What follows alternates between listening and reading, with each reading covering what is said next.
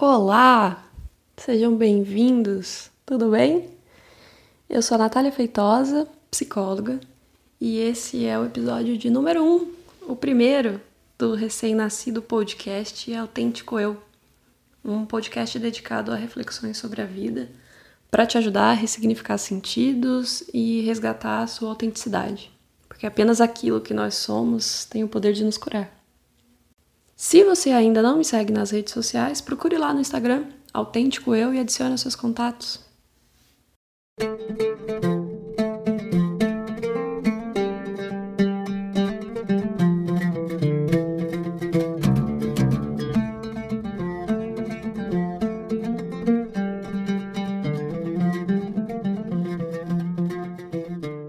Esse é um podcast que nasce em tempos de coronavírus. E assim como tantas outras pessoas, eu venho tentando utilizar esse tempo em que estamos em distanciamento social para trabalhar de casa, para pôr a criatividade em ação e refletir sobre tudo o que anda acontecendo do lado de fora e internamente. E eu digo isso porque, considerando o quanto que toda essa situação tem nos afetado, fica praticamente impossível não citar o contexto em que esse episódio surge. Em meio a, a tudo isso, é, com relação a processos de autoconhecimento, nessa última semana, uma imagem específica me chamou muita atenção.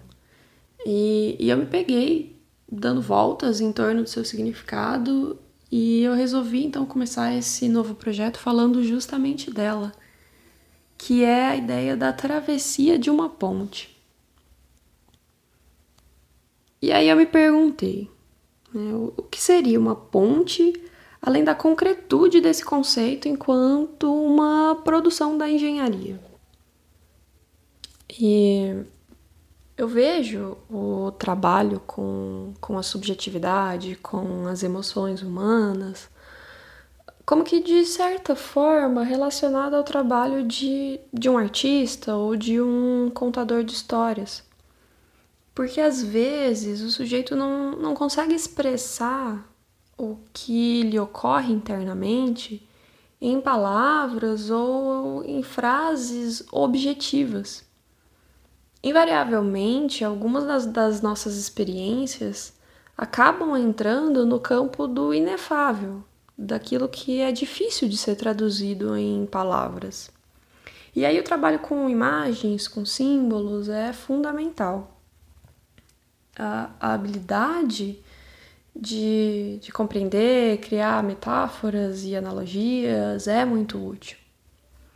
E existem alguns padrões universais, algumas imagens primordiais presentes no inconsciente coletivo da humanidade que ressoam profundamente nas nossas emoções. Isso é o que na psicologia analítica nós chamamos de arquétipos. Nós não somos capazes de defini-los com exatidão, mas podemos acessá-los por meio de símbolos, mitos, sonhos, que são as formas pelas quais eles são expressados pela humanidade. É algo que a gente consegue observar muito bem na literatura, por exemplo. É, o, o, máximo que podemos fazer então é circular em torno, em torno deles para tentar compreender as suas funções. E aí, voltando nessa questão da, da ponte, né, quando você escuta essa palavra, ponte, qual é a imagem que te vem à mente? Eu acho bastante provável que seja uma, uma estrutura situada em uma grande altura e por baixo da qual exista água ou então um abismo. E isso nos gera muito medo, porque o que nós mais desejamos é pisar sobre terra firme, é ter certeza sobre onde estamos e para onde vamos.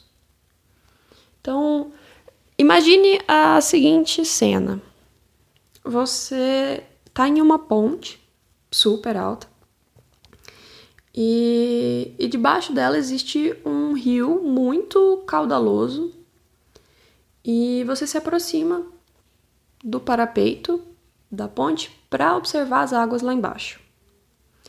Né? Ao fazer isso, pode ser que você comece a se sentir zonzo até que encontre um, um local fixo para olhar. E é exatamente isso o que o nosso ego busca: um ponto de referência fixo. Por mais que a realidade, é, na verdade, seja um, um intenso fluxo na vida, no mundo, dentro de nós, mas nós temos muita dificuldade para aceitar isso. Frequentemente, nós estamos presos no conflito entre o desejo de permanência e a mutabilidade do universo. Se, se nós pensarmos tanto no sentido uh, concreto quanto figurado, uma ponte é basicamente aquilo que dá passagem de uma margem à outra. E aí eu fiquei pensando também, né, sobre quantas pessoas hoje não estão vivendo às margens. E, e aí eu, eu não falo apenas daqueles que daqueles que por, por questões de desigualdades ou estigmas sociais têm dificuldade de estabelecer o seu lugar na sociedade. Né? E, nem, nem daqueles que hoje, especificamente, né, estão sem sair de suas casas por recomendações das autoridades sanitárias. Mas a, a minha reflexão é um pouco é um pouco anterior. Né? É, é sobre aqueles que, que estão ilhados subjetivamente muito antes até dessa, dessa pandemia. Sobre aqueles que estão separados de si e do mundo pelo medo de acessar a sua própria vulnerabilidade. E eu acho que isso me remete né, a, a algo que, que acontecia na época do feudalismo. Porque as pessoas constroem um castelo em si e, e em torno desse castelo existem fossos e a única via de acesso é justamente uma ponte, mas que é mantida elevada para evitar invasões externas. E apesar disso nos proporcionar alguma proteção dos perigos que, que nos espreitam além das margens, também nos isola, né? impede o nosso acesso à abundância que a vida tem a oferecer. E aí, é, sinceramente, né, nesse momento de pandemia mundial, é, talvez não exista tanta diferença se, é, se você age de uma forma autocentrada ou sendo agressivo e arrogante com aqueles a quem você julga egoístas. Porque ambos podem estar dominados e controlados pelo medo. E uma das razões disso é que nós tendemos a ordenar o nosso presente com base em um senso de continuidade do passado e em uma projeção futura da estabilidade que nós temos hoje. E isso dificulta muito a nossa resposta adequada no aqui e agora. E eu acho que essa dinâmica tem ficado muito evidente com, com as grandes incertezas né, que nós temos hoje sobre a nossa saúde, sobre a nossa segurança. Então, eu vejo que a ponte é um espaço de negociação. É o espaço relacional no qual nós aprendemos a ceder, mas também a reivindicar aquilo que é nosso. É um espaço de, de encontro com aquilo que é diferente. Seja ele um estado, um país, uma pessoa. E esse outro diferente pode ser até você mesmo. Porque aquilo que desconhecemos em nós também é compreendido como outro, aquele que causa estranhamento. Então ela é um espaço de reconhecimento de si. E como um, uma espécie de rito iniciático, a travessia da ponte traz o simbolismo da transformação. mas envolve perigos para aquele que caminha sobre ela. Um, um exemplo disso é hum, quando na história do rei Arthur, Sir Lancelot uh, atravessa com muito sofrimento e agonia a ponte da espada, que é feita de uma única lâmina cortante.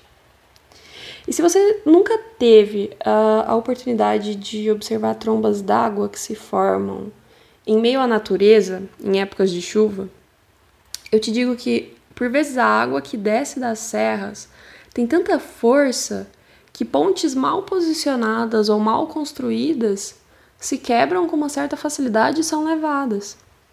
O próprio inconsciente, que é um lugar de forças psíquicas tão intensas quanto as dessas águas, comumente é associado a elas. É, ao mesmo tempo em que ele apresenta um imenso potencial de vida, também tem de destruição. E é, é daí que, que vem essa importância que nós damos à ampliação da consciência, ao trabalho com os complexos. Mas o lado bom disso tudo é que quando nós conseguimos estar em conexão com os movimentos da natureza e observamos atentamente o terreno, nós começamos a compreender melhor quando e em qual intensidade essas forças começam a surgir. Então podemos desenvolver um maior respeito por elas e somos capazes de construir pontes mais resistentes e melhor adaptadas à nossa vida instintiva. Isso não é algo que tem passado despercebido historicamente pela mente humana toda essa dinâmica nos toca profundamente. E recorrer aos símbolos nos ajuda a compreender a sua importância. Na mitologia nórdica, existe uma, uma ponte especial que é chamada Bifrost, que estabelece a ligação entre Asgard, que é a morada dos deuses, e Midgard, que é a terra, é onde se situa o homem em uma outra cultura totalmente diversa. Nichiren Daishonin, que foi um monge budista que viveu nos anos de 1200 e fundou um importante segmento do budismo japonês, dizia que a ponte para todos os seres era o Buda. E aí uma outra referência mais familiar aos ocidentais é o Papa que tem o título de Pontifex, que significa o construtor de pontes. Então, todas essas imagens uh, circundam a noção de ponte como a passagem de um estado de ser para um outro mais elevado. E no caminho para um novo estado de ser, é, é preciso aprender a lidar com a tensão originada do não saber das incertezas e dos encontros imprevistos que estão nas pontes, além das margens. Caso contrário, nós vamos permanecer controlados por aquilo que negamos em nós mesmos. Né? Vamos, vamos acabar mantendo as nossas pontes elevadas ou então continuar construindo essas pontes em locais muito contrários à nossa natureza. E é essa força que deseja se segurar a ordem a qualquer custo é o ego. E sim, de fato, nós precisamos de uma certa quantidade de ordem em nossas vidas, ou então ela se dissolve em caos. Mas é essencial deixar aí o desconhecido para possibilitar que novas coisas surjam. Ou então a vida se enrijece. É, o ego não está errado mas ele ele só não está inteiramente certo. E pensando bem, né, não seria a própria vida em si uma eterna travessia de pontes?